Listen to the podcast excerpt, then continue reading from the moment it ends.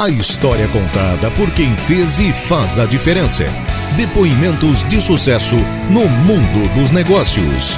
95.5 Entrevista. Onde o empreendedorismo tem lugar de destaque. Olá, sejam todos muito bem-vindos. Hoje é segunda-feira, 15 de janeiro de 2024 e está entrando no ar pela sua rádio Arananguá mais uma edição do 95.5 Entrevista, um espaço que conta a história de pessoas que fazem a diferença em nossa região. Nosso convidado de hoje tem 44 anos e é natural de Sumaré, interior de São Paulo. Ele é filho de Maria Júlia, escrivã de polícia, e do Ovílio Tecelão. Possui três pós-graduações: Direito Penal, Gestão em Segurança Pública e Limites Constitucionais da Investigação. Ele é casado, pai de Theo de 10 anos e atualmente mora em Criciúma, mas atua em todo o extremo sul do estado de Santa Catarina. Nosso convidado de hoje do programa 95.5 Entrevista é o delegado de Polícia Civil e comandante do helicóptero do Saer Saraçu, Gilberto Crepaldi Mondini. Mondini, seja muito bem-vindo, é um prazer recebê-lo aqui na Rádio Arananguá. Ô Gregório, todos os ouvintes, prazer é todo meu voltar para a rádio aqui para contar algumas histórias aí da profissão do Saer, do Sara. Vamos começar então, Mondini, para o pessoal te conhecer lá de trás, o teu, a tua infância, a tua juventude, no interior de São Paulo, ao lado dos teus pais, o que, que teus pais te ensinaram naquela época e tudo mais que tu traz até hoje contigo. Bom, eu vim de uma família simples, né? Uma família é, bem humilde, nunca me faltou nada, mas foi tudo sempre muito regradinho ali, contadinho, né? A mãe a vida inteira trabalhou na polícia também como escrivã, então fez a vida inteira e até hoje continua, apesar de aposentada da polícia, conseguiu uma boquinha na prefeitura lá e continua na delegacia, continua atuando. continua atuando. O pai vem de gerações de família de tecelagem, né? Então trabalhou sempre é, no ramo têxtil, hoje está aposentado também. E por conta dessa situação da mãe trabalhar a vida inteira na delegacia, desde que eu me entendo por gente, eu frequentava a delegacia. Quando a mãe não tinha com quem deixar, acabava me levando na delegacia, onde que, vamos dizer assim, cresci dentro de uma unidade policial. E a partir daí veio essa paixão né, pela polícia. Eu tenho, a minha mãe tem outros dois irmãos que também trabalharam na Polícia Civil lá do estado de São Paulo. E então, por conta acho que de frequentar muita delegacia desde pequenininho, me apaixonei por essa profissão e fiz a faculdade de direito e depois só prestei concurso para delegado. Eu nunca prestei Foi nenhum outro concurso. É. Não, nunca advoguei depois do curso de direito. A ideia foi sempre focado na carreira policial e especificamente delegado. Mas Mondina, é muita dedicação, porque a gente sabe que um concurso público é bem difícil, né? Tu tem que se dedicar realmente, não apenas ter a vontade, mas se dedicar para passar para esse concurso um dos mais difíceis é justamente delegado e tu teve que te dedicar muito, abdicar de muitas coisas nessa época, né? Sem dúvida. É, de estudo especificamente para concurso mesmo foram quatro anos. Uhum. É, no último ano de faculdade já comecei a fazer alguns cursinhos preparatórios específicos para a carreira policial. É, e depois terminando a faculdade, continuei estudando com afinco, fazendo curso. Para você ter uma noção, do estado de Tocantins para baixo, eu prestei em todos os estados. Uhum. Então, alguns avancei para a segunda fase, outros para fase oral.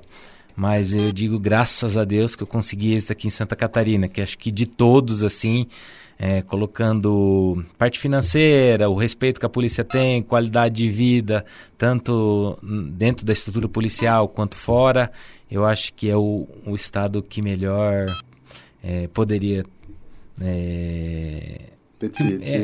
Te, teve ainda. O que teria de melhor, exatamente. Né? Hoje eu falo que a única coisa que é ruim de eu estar em Santa Catarina é que eu estou longe da família e dos amigos. Uhum. O resto aqui é tudo melhor. Em tu, todas as regiões. Tu mantém lá em São Paulo ainda? Tua família está lá? O pessoal tá tudo lá ainda? Sim, tá todo mundo lá, tanto o meu quanto da esposa, que eu trouxe lá de São Paulo também. É, familiar não tenho ninguém aqui, é tudo lá. Mas, pô, Santa Catarina é outro mundo, né? Como e a tua vinda para Santa Catarina? Porque hoje tu está tá em Criciúma, mas como é que foi a tua entrada em Santa Catarina? Como é que te, te foi através do concurso realmente? Tu passou para essa região e daí foi lotado no oeste do estado primeiro? Isso, na realidade eu passei no concurso em 2008 uhum. e aí a gente faz a Academia de Polícia, que é em Florianópolis, é um curso de formação de seis meses. Na Cadepol? Na Cadepol, isso aí, uhum. norte da ilha, lá em Canasvieiras. Ah, após esse curso, aí é uma classificação e tem as cidades que estão vagas. E eu acabei escolhendo Concórdia, que é no meio oeste, uma cidade de 80 mil habitantes, uma cidade fantástica também, uma cidade assim, que foi surpreendente, uma cidade extremamente segura, é, qualidade de vida boa, cidade bonita, povo ordeiro, então foi, foi uma surpresa muito agradável. Fiquei um ano e meio lá, depois recebi uma primeira promoção, que eu fui para a cidade de Itapuá, uhum. é a primeira cidade divisa com o Paraná ali, a praia próxima a Joinville. Por lá eu fiquei três anos e meio, né, foi onde que meu filho nasceu, inclusive. Depois de três anos e meio, tive uma outra promoção, fui para Xanxerê. Aí trabalhei no plantão em Xanxerê, de Xanxerê fui para Xaxim, onde trabalhei também na delegacia. E aí em 2014, é, a polícia abriu uma segunda unidade aérea na cidade de Chapecó. Uhum. E aí foi quando eu me transferi para a unidade aérea. Parei de trabalhar em delegacia e foquei especificamente na parte aérea da Polícia Civil. Como é que começou a tua história como piloto, assim? Porque como é que foi o processo para te chegar, para ser piloto e tudo mais? E, e, tinha esse sonho também lá atrás, eu quero ser é da Polícia Civil que nem a mãe, mas eu quero ser piloto também. Tinha esse sonho já? É, é uma história meio engraçada. É... Na realidade, eu sempre fui apaixonado pela aviação, né? Não tinha pretensões de ser piloto, né? Mas eu gostava muito dessa, dessa situação de aeroporto, é, de ver muitos filmes de aviação. Então, isso sempre me chamou muita atenção. É, eu prestei o concurso em 2007 e eu fiquei aprovado por uma segunda chamada. Então, da aprovação ali, que eu fiquei sabendo que eu passei no concurso, e realmente para a chamada, demorou um ano. Pô, e quando você passa no concurso, você fala para todo mundo, né? Era o meu sonho de vida. encontrava uma galinha na esquina já falava, ó, oh, você é delegado de Santa Catarina, né? Tamanha era a alegria. E nesse período, pô, todo mundo tava sabendo. Aí, onde eu ia, as pessoas começavam, e aí, já não foi ainda? O que tá fazendo aqui? Então, assim, ó, ficou uma cobrança gigante. E por mais que eu explicava para as pessoas, não, fiquei para a segunda chamada, vai demorar um pouquinho. Então, assim, ó, eu era sair de casa, todo mundo me perguntava, oh, não vai, não foi chamado.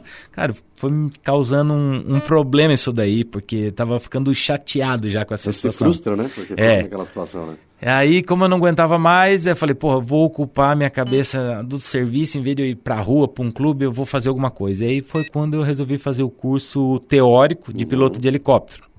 Então, iniciei nessa transição antes de ser chamado no concurso delegado. Aí eu concluí a parte teórica, aí a polícia me chamou aqui, eu fiz academia. Enquanto eu estava é, eh, na cidade de Itapoá, eu fiz a parte prática na cidade de Curitiba. Sim. Então, aí eu fiz uma primeira etapa que chama PPH, que é piloto privado de helicóptero. A partir daí eu estava habilitado a pilotar para mim mesmo, né? Uhum. É, porém, como já tinha uma unidade aérea da Polícia Civil em Florianópolis, pô, eu tava quase toda semana lá pedindo, pelo amor de Deus, para participar, enchendo o saco do chefe lá.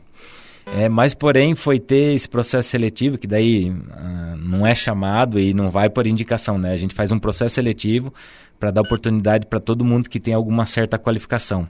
E como eu já tinha essa primeira etapa, que é uma etapa até um pouco carinha, que eu banquei do próprio bolso, e aí eu consegui, fiquei em primeiro local, em primeiro lugar nessa, nesse processo seletivo da polícia. E a partir do momento que abriu a segunda base em Chapecó, eu já fui para lá e me tornei o primeiro coordenador dessa base em Chapecó também. É, e Cristiano também, além de ser piloto, também se tornou coordenador aqui.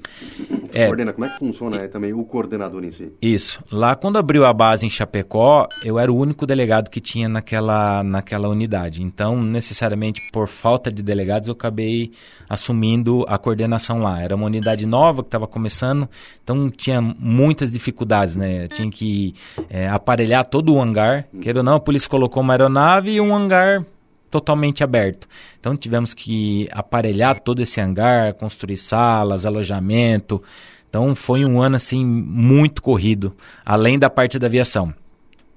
É, fiquei por volta de um ano e meio, dois anos lá, quando fui é, convidado para vir para Floripa, que a nossa certo. unidade até então era em Florianópolis. Uhum.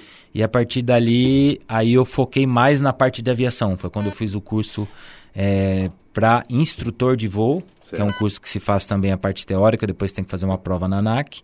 E a partir do momento que eu concluí isso daí, eu fiz um outro curso de examinador de voo, que é para o, o, instrutor, ele participa da formação de novos pilotos, tá. como se fosse assim, um professor de novos pilotos. E o examinador é o que vai fazer a prova desses novos pilotos ou o que faz a renovação a cada dois anos da habilitação dos pilotos que já estão na ativa, né? Sim.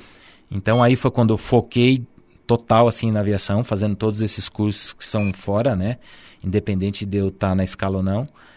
E, e com isso, agora, com a troca do governador, o delegado Ulisses, que é da nossa região, que assumiu a Delegacia Geral de Polícia, me convidou para ser coordenador estadual das duas bases. Uhum. Aí foi quando eu aceitei e estamos aí desde então. Um desafio, um desafio é, maior do estado todo, né? De gestão do estado todo da aviação. E Mondini, a questão da, da, da, formação de novos pilotos, como é que funciona? Como é que funciona? Claro, basicamente, né, uma aula, os pilotos entram ali, eles já têm habilitação, eles, eles passam por um processo teórico, como é que funciona para o novo piloto ser credenciado realmente? É. É assim, ó, a polícia ela faz processo seletivo para o ingresso nessa unidade aérea, né? Uhum. E aí tem, tem alguns requisitos para estabelecer uma classificação.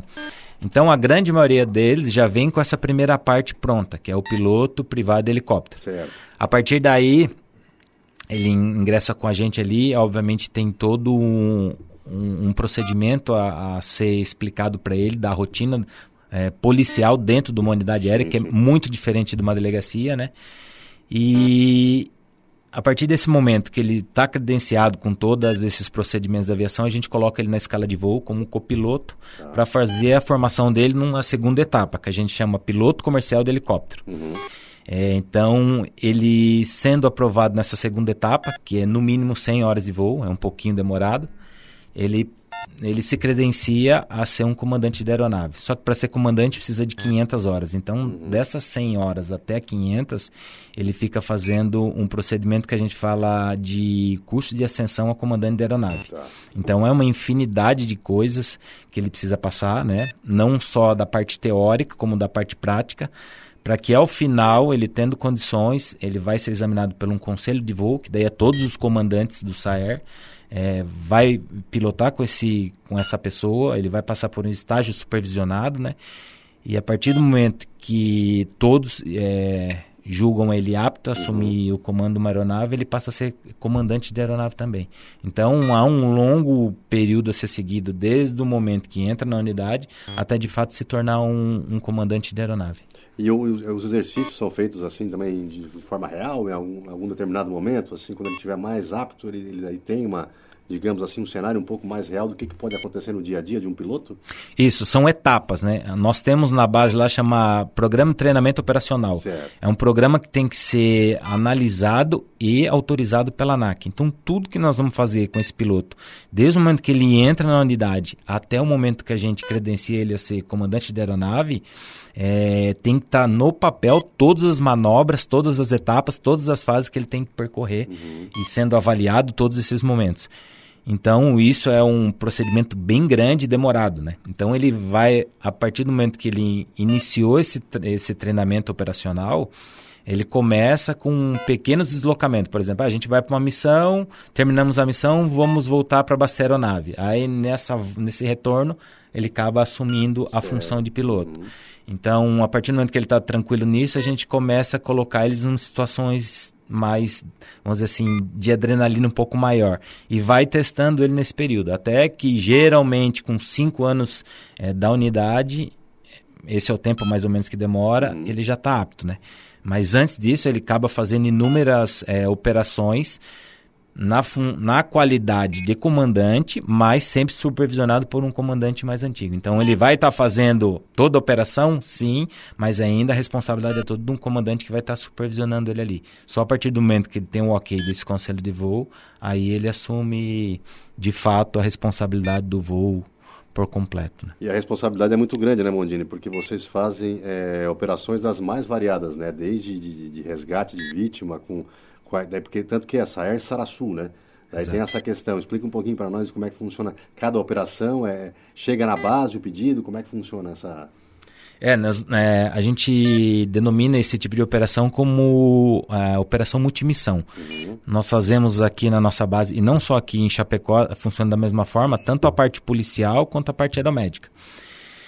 Então, o que, que acontece? É, vou explicar mais ou menos como funciona o nosso dia a dia, né? É, a partir do momento que amanhece, que a gente fala do nascer do sol ao pôr do sol, é que atua o aeromédico, o policial é 24 horas, mas é, nasceu o sol, tá todo mundo lá na base. Então, hoje nós somos em três tripulantes, que é os policiais que ficam atrás, piloto, copiloto, médico e enfermeiro. Então, deu 7 horas da manhã, geralmente, um pouquinho mais agora no verão, um pouquinho antes, né? é, a gente chega na base, o mecânico da aeronave já fez o pré-voo e já liberou a máquina para voo, uhum. né? Para ver, ó, a máquina está toda ok, está liberada para vocês para voar. A partir do momento que ele libera, a gente senta todo mundo e estabelece é, como vai ser, a gente faz, chama briefing, né? A gente senta todo mundo e estabelece, ó, se der uma ocorrência de salvamento aquático, quem que vai pular na água, quem que vai ficar na aeronave como é, como fiel, que a gente fala, passando as instruções. É, se for ocorrência de afogamento em tal é, em tal local para que hospital que a gente leva, qual que vai ser o procedimento a ser adotado em determinadas situações. Então fica tudo muito delimitadinho logo de manhã. Uhum. E a partir de então a gente fica aguardando os acionamentos. Na parte aeromédica geralmente vem tanto do SAMU quanto do Corpo de Bombeiros, 90% das nossas demandas. E as ocorrências policiais aí são as mais diversas: PRF, Polícia Militar, Polícia Civil. Na base, esses três policiais que eu falei para vocês, sempre um fica responsável por ser o baseiro que, que ele é responsável? Por escutar os rádios, tanto do bombeiro quanto da polícia militar, e monitorar todos os grupos de WhatsApp e Telegram que nós temos, que são os grupos policiais e de aeromédico da região sul. Então ali tem um, é, por volta de 10 grupos que ele fica monitorando. Então, qualquer coisa que aconteça na região sul, em algum desses grupos vai acabar aparecendo. E a partir daí ele fica monitorando para ver se é o caso de emprego não da aeronave, né? Se é alguma coisa é, urgente, ou ele já vai ver ali, a gente vai fazer o contato para quem está na sua missão, ou se não, vai vir do policial que está lá, ou, ou de algum guarda-vida, ou de algum bombeiro que vai estar tá na situação e nos aciona. Da parte do SAMU, é quando um cidadão qualquer presencia um acidente, um afogamento, liga no 192, aí lá no SAMU tem um médico regulador. Certo. Esse médico vai fazer algumas perguntas e vai tentar entender a situação ali, e daí ele faz esse primeiro filtro para ver se é o caso de emprego da aeronave ou de uma viatura via terrestre mesmo. E agora, no, no, nessa temporada de verão, o trabalho aumenta significativamente, né, Sim, principalmente litoral aqui, no né? litoral. Nosso litoral muito extenso, né? Praticamente nós atendemos ali de, de Passo de Torres até um pouco para cima ali em Ibituba, Garopaba ali. Então é, é, muito extenso esse litoral e nessa época do ano são as ocorrências de afogamento, né? Diria, o ano passado nós tivemos 18 atendimentos de afogamento e lembrando, né, quando a gente vai é porque o grau é crítico, uhum. né? Não é aquele simples arrastamento ou que a pessoa bebeu água, não. Nós já vamos, geralmente, é situações bem graves que vai fazer diferença entre a vida e a morte dessa pessoa. Então é um número bem grande. Infelizmente, no nosso litoral a gente tem bastante locais que são praias isoladas, não Sim, muito frequentadas. Assim, né? Exatamente, né? que daí não tem o guarda-vida civil e é geralmente onde acontecem esses acidentes aí que já vem com um combo que a gente fala, né? Uhum. Geralmente, nessas ocorrências mais graves, onde não tem guarda-vida civil, a pessoa está embriagada, ou de certa forma.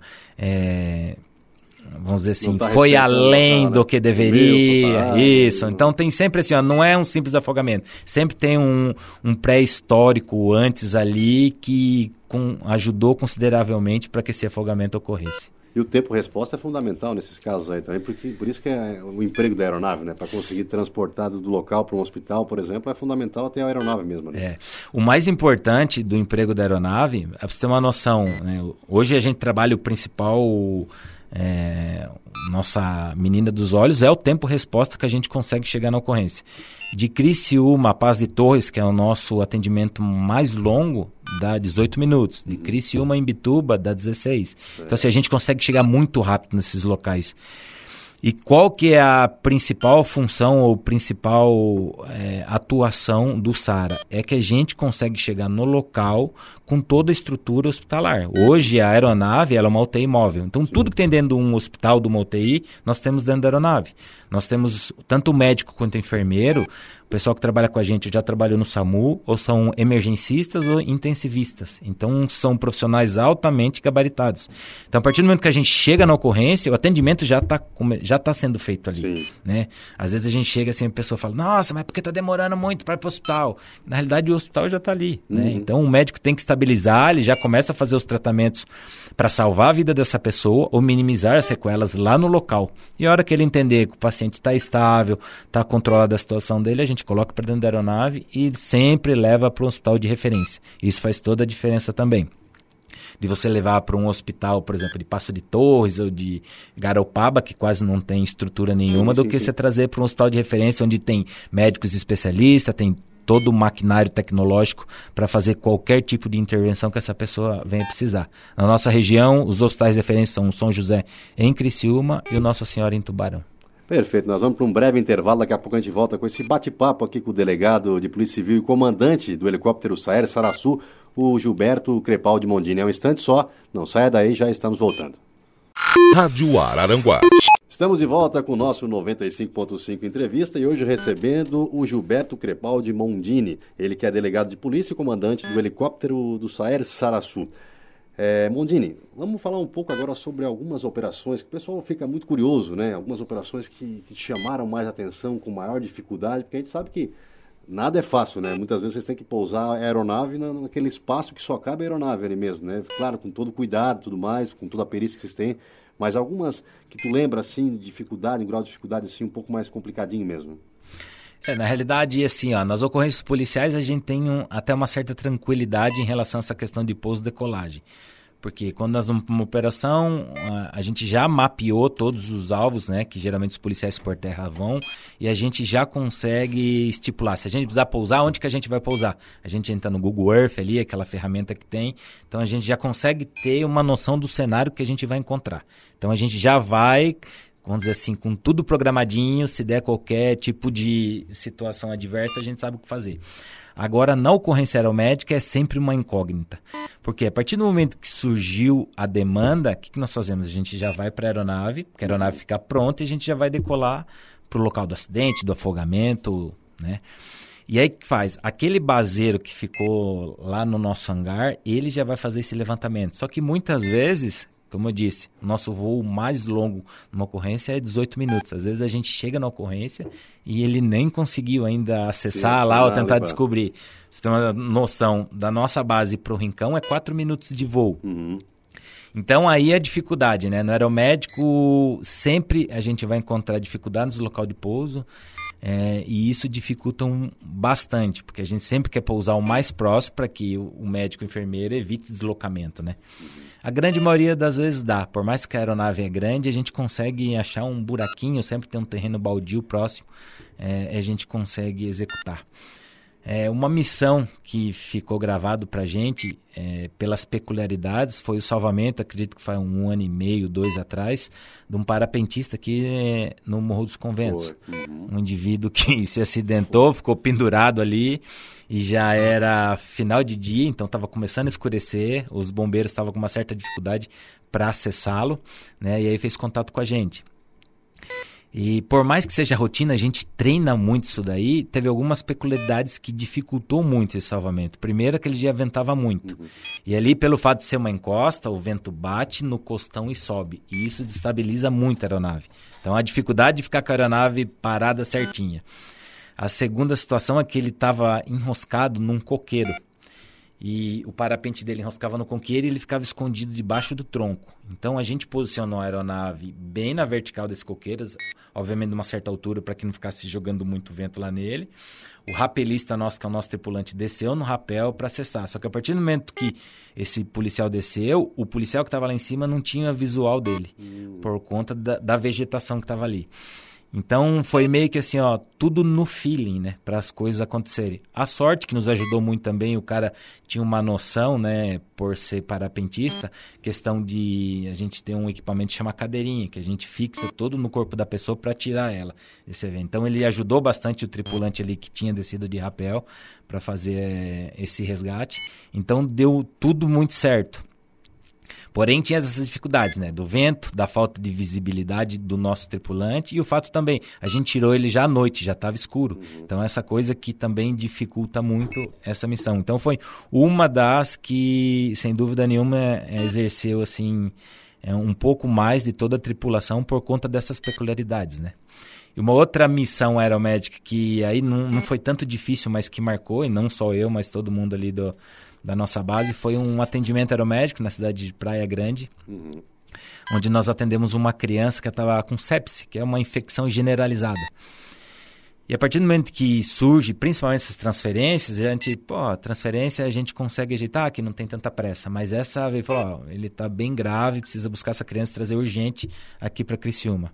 E de fato nós somos, mas como é transferência, nada, nada assim, fomos despretensiosamente, né? Ah, fomos lá, pegamos a criança, a hora que nós colocamos essa criança dentro da aeronave, o médico alertou, falou, pô, parece ser uma simples transferência, mas essa é grave, a gente vai precisar de todo o empenho aí para ser o mais rápido possível.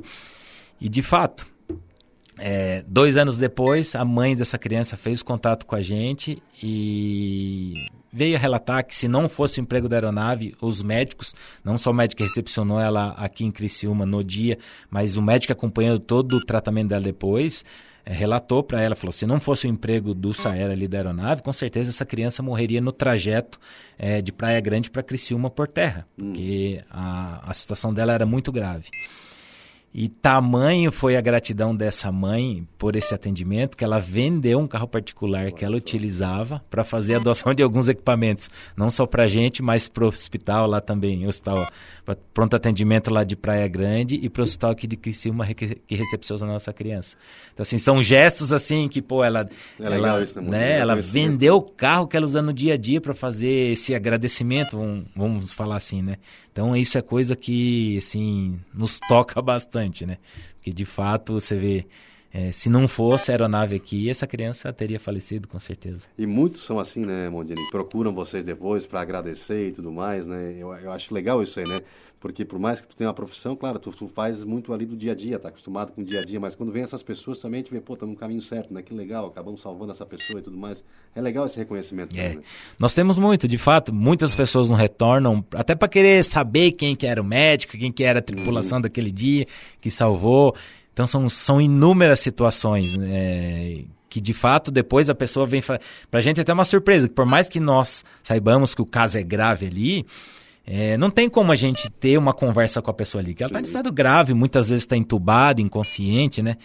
Uh, mas essa pessoa tem o feedback do médico que tratou ela, explicando uhum. toda a situação dela, e aí fala, pô, se não fosse o helicóptero, você estaria ferrado, que não sei Aí ele acaba voltando lá uhum. para a base e explicar, querer exercer essa gratidão. Então, assim, ó, constantemente nós recebemos bolo, tem pessoas que nos levam, nós socorremos em Braço do Norte um, um senhor que ficou preso debaixo de um trator que tombou bem simples, uma pessoa do interior que também, se não fosse aeronave, teria morrido.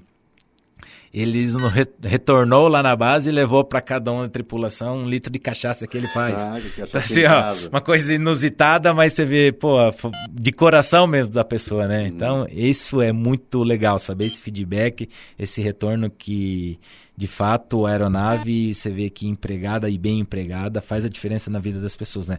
Quer seja salvando a vida dessas pessoas ou minimizando sequelas, hum. que também é é algo bem significativo, né?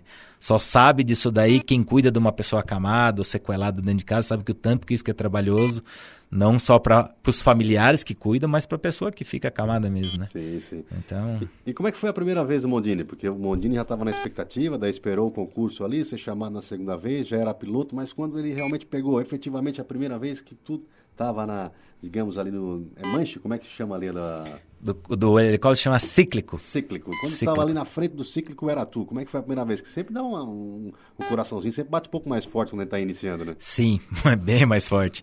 É, como eu disse, de primeiro momento nós entramos como um copiloto, né? Então há uma certa emoção da gente estar tá pilotando, mas a gente sabe qualquer probleminha, a gente passa para o comandante lá e ele que se vira, né? Assume, né? Responsabilidade é dele. Agora, a diferença mesmo ocorre é quando a gente passa de copiloto para comandante. Aí você percebe que toda a responsabilidade do voo passa para você. E aí não é só a questão do voo. Você tem que ver que você está lidando com as vidas das pessoas que estão com você ali. Né? Os outros quatro, os policiais, médico, enfermeira. E além do mais, nós temos que preocupar em eventual acidente, eventual situação crítica das pessoas que estão embaixo da gente também. Então, poxa, aí você percebe que vem uma responsabilidade gigante, imensa, quando de fato você assume o comando. Parece que daí a gente tem noção do quanto é perigoso essa situação que nós vivemos aí. Né? Infelizmente, nós vimos nesses últimos dias aí, tiveram cinco ocorrências com helicóptero. Foi, foi, foi. Então, assim, a, é, o helicóptero não é brincadeira, né? Não, é um, um, instrumento fantástico, uma máquina fantástica, mas que uma vez que deu algum probleminha, se o piloto não tiver bem treinado e não tiver uma calma para saber lidar com essa situação, o fim é trágico, infelizmente, né? Mas graças a Deus ali nós nunca tivemos nenhum incidente. Obviamente que alguns sustos a gente passa, mesmo porque principalmente na aviação policial, a gente tem que voar fora de alguns parâmetros, né? Uhum. A aeronave tem uma segurança, ela tem que voar uma certa altitude e uma certa velocidade. É, porém, no voo policial, se eu voar muito alto, não tem efetividade nenhuma esse voo policial. E às vezes também, se eu voar muito rápido e baixo, também não tem efetividade. Então a gente sempre voa dentro da curva do homem morto, que a gente fala, né? Que é fora dos parâmetros de segurança estabelecidos pelo, pelo manual. Só que se eu não fizer assim, o voo policial não tem efetividade nenhuma. Então a gente acaba arriscando um pouco mais para que a gente consiga levar é, toda a segurança para o policial que está lá em terra, né? E da mesma forma colaborando nessa parte é, psicológica que a aeronave consegue exercer no momento de um cumprimento de mandado de busca e apreensão que a gente tem inúmeros relatos também, é, que quando a aeronave chega na ocorrência, dificilmente vai ter uma reação por parte do bandido, né? Uhum. Isso já tem inúmeras escutas telefônicas, a gente conseguiu interceptar e falando isso daí, puta merda, o helicóptero chegou, oh, não faz mais nada, é. todo mundo fica quieto, não sei o que tem, sabe? Então é legal isso daí, saber que de fato a gente consegue fazer a diferença e ajudar não só a população, mas os policiais também que a gente apoia. Teve algum momento assim que tu teve que usar mais a tua perícia para passar por um momento de dificuldade? Não que fosse botar em risco ali, mas não, ó, agora nós vamos ter que, pessoal, arremeter, sei lá, voltar, vamos ter que fazer assim, porque a situação é está um pouco mais complicada. Teve que usar toda a tua perícia para isso?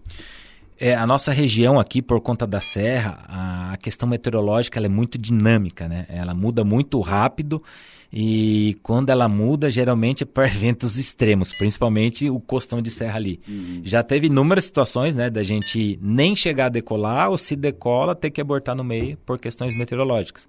Porém, às vezes chega assim, ah, é um afogamento de uma criança em tal lugar e a ambulância não consegue chegar puxa vida, e aí, né? Então, por mais que o tempo esteja ruim, é, a gente vai sempre dar um pouco mais. Obviamente que com toda a responsabilidade, com toda a perícia, para que a gente não se torne outras vítimas dessa ocorrência, né? Mas é sempre vai arriscar um pouco mais. Às vezes nessas arriscadas aí a gente já passou alguns sustos, né? Mas algo, vamos dizer assim, sustos que de certa forma é, a gente conseguiu controlar ali, quer seja com a perícia dos pilotos, ou até mesmo às vezes, muitas vezes a gente pô, tá numa situação tão ruim, pega e pousa ali no meio do nada. A gente já pousou em várias fazendas assim, esperar o tempo melhorar para decolar e voltar, ou para decolar e ir para ocorrência, dependendo da situação. Então, assim, a gente vai no limite, mas com toda a responsabilidade para que não nos tornamos vítima também. E tu tem que se manter também é muito atualizado, né? Curso constante, o reconhecimento da tecnologia, porque eu acho que na, na área de você a tecnologia ela é constante também, principalmente na, na, aeronave, né? Deve mudar algumas coisas assim ao longo do tempo que você tem que ficar se atualizando também. É, eu diria que o principal, a principal situação que nós precisamos ficar nos atualizando é com o treinamento mesmo.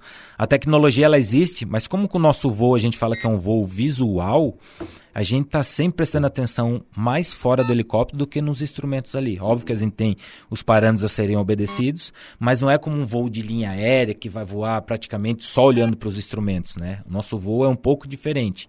Então, sim, a gente tem que prestar atenção nessa parte tecnológica, é, na parte de legislação, que muda, muda sim, muito sim. também. Mas o principal nosso é o treinamento prático, né? Que é o que vai dar expertise para esses policiais é, nessas situações adversas, uhum. ah, de numa ocorrência que está com um vento um, um pouco mais forte. Recentemente nós fomos atender também uma moça que caiu num caiaque ali em Praia Grande, ficou presa no meio do rio, na correnteza. Então, assim, ó, a gente nunca tinha treinado esse tipo de salvamento, né? Resgatar uma pessoa no meio do rio presa na correnteza. Então, assim, ó, como que nós vamos fazer? Que equipamento nós vamos usar? Então, a partir desse evento aí, a gente já começou a mudar o nosso treinamento. Uhum. Então, a parte principal que a gente insiste muito e treina muito é essa parte prática mesmo, tanto do salvamento em altura, salvamento aquático, na parte policial. E no aeromédico é aquela situação, né? Os médicos constantemente estão se atualizando na parte de medicina, que evolui muito, e a gente fica melhorando os protocolos de atendimento. Mas ali, o protocolo de atendimento em si, a gente diria que a gente já está fechado. O que nós fazemos, nós copiamos das principais unidades de aviação do Brasil. Então, nós temos o que é de melhor no protocolo de atendimento. O que eles precisam atentar é essa evolução de, da medicina mesmo. Né? Uhum. Então, constantemente está sendo feito treinamento. Para você ter uma noção, é, no começo de dezembro, que a gente sabe que vai iniciar a Operação Veraneio, no começo de dezembro todos os policiais se reúnem é, na base. Nós ficamos um dia inteiro só atualizando a parte teórica e a parte prática para o salvamento aquático. A gente sabe que a partir de 20 de dezembro ali as praias começam a encher e esse tipo de treinamento, esse tipo de ocorrência vai aparecer. Então a gente intensifica muito. E a mesma coisa quando se aproxima o inverno, que daí aumenta ah, os turistas na parte da serra e os salvamentos em altura geralmente costumam ser maiores. Então uhum. também no meio do ano, um pouquinho antes da início da temporada de inverno, a gente reúne todos os policiais, se atualizam no parte de salvamento em altura, faz o treinamento prático. Então é isso que a gente foca muito. Treinar, treinar, treinar, para a hora que vier essa ocorrência a gente esteja apto a exercer a função de salvar. E sempre que a gente fala da polícia aqui, Mondi, não é porque o catarinense puxa muita sardinha pro lado do catarinense, é normal, né? Mas a gente elogia muito a polícia tem orgulho da polícia catarinense porque dada a efetividade da polícia, dada as taxas aí de, de, de sucesso da polícia, e uma coisa que também chama atenção em operações é a parceria entre a polícia civil e a polícia militar, cada uma na sua área, mas que acaba efetivando realmente ali uns resultados melhores. Isso vem sendo intensificado cada vez mais, né? Cada um na sua parte, mas uma se auxiliando, uma auxiliando a outra, né? Isso. É, antes de vir para Criciúma, nós operávamos em Floripa. Em Floripa tinha aeronave da Polícia Militar, do Corpo de Bombeiros e da Polícia Civil. Então lá, de fato, cada um fazia o que lhe competia à sua instituição. A partir do momento que nós viemos para o Sul, aí só tem a nossa aeronave aqui, né? Então, desde quando nós chegamos aqui em dezembro de 2016, foi feita uma aproximação com as outras instituições. E por sorte, nós conseguimos pegar comandantes tanto da Polícia Militar como do Bombeiro, é, Polícia Rodoviária Federal, Polícia Federal, pessoas assim abertas né, a estabelecer essa parceria e que entendia a importância da aeronave. Então foi muito fácil nessa parte policial e ainda é até hoje, né? É, toda vez que tem uma ocorrência de certa gravidade que a aeronave possa ajudar, não há essa vaidade de, de nenhuma Legal. das instituições e a aeronave é empregada e assim sempre o êxito é, é, muito bom. Nós temos excelentes missões em parceria com a Polícia Militar, com a Polícia Rodoviária Federal, que quem ganha com isso é a população, né? E a gente fica muito feliz de ter é, essa proximidade com essas outras instituições aí, queira ou não, engrandece a operação deles, queira ou não, vai acabar sendo exitosa porque, por conta do emprego da aeronave, e de certa forma a gente fica feliz também de colaborar com eles e colaborar com a população em si. E Mondini, o custo hoje? Porque a gente sabe que o custo é complicado, né? Os municípios auxiliam alguns deles, né? A gente sabe que existe o pessoal da, da ANREC lá que acaba auxiliando mais, que seria a região ali carbonífera, a região de Criciúma. Hoje em dia está com dificuldade na questão da MESC aqui, né? Que poderia apoiar um pouco mais, até mesmo para auxiliar, né? Porque é um serviço que é empregado aqui, empregado muito aqui né, nessa região, né? É, essa é uma coisa que a gente não consegue entender até hoje, cara. O que, que acontece dentro da MESC ali que eles não querem nos ajudar.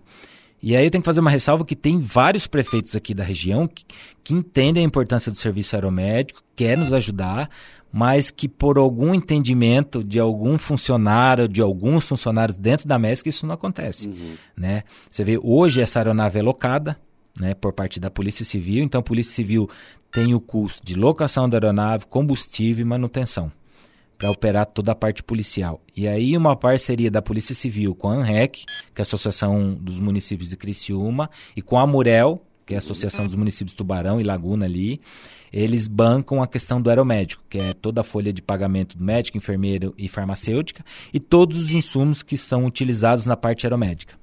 E desde 2020 isso vem sendo é, feito, esse serviço vem sendo executado em toda a região sul e já se mostrou que é um serviço mais que essencial, que existe essa demanda, que tem inúmeros casos assim de sucesso, de salvamento de vidas e minimizar sequelas. Né? Tá, um caso mais que que certo de sucesso.